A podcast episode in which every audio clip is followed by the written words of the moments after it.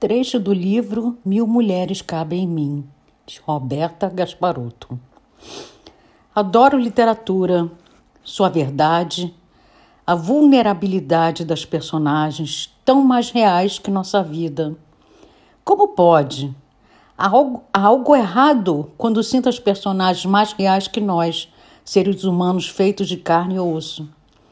Talvez a vida seja difícil por demais e tenhamos que ter nossas defesas para não ficarmos em carne viva.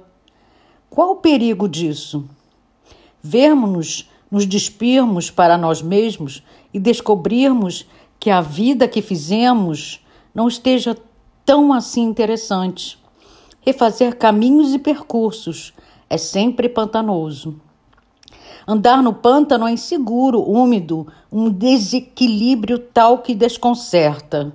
Ali na frente pode ter um abismo e. Opa! Caímos, nos ralamos, nos machucamos, expomos nossa carne viva a nós mesmos. E não é que essa carne começa a cheirar mal, trazer incômodos, muitas vezes imprevisíveis e nas horas mais inoportunas?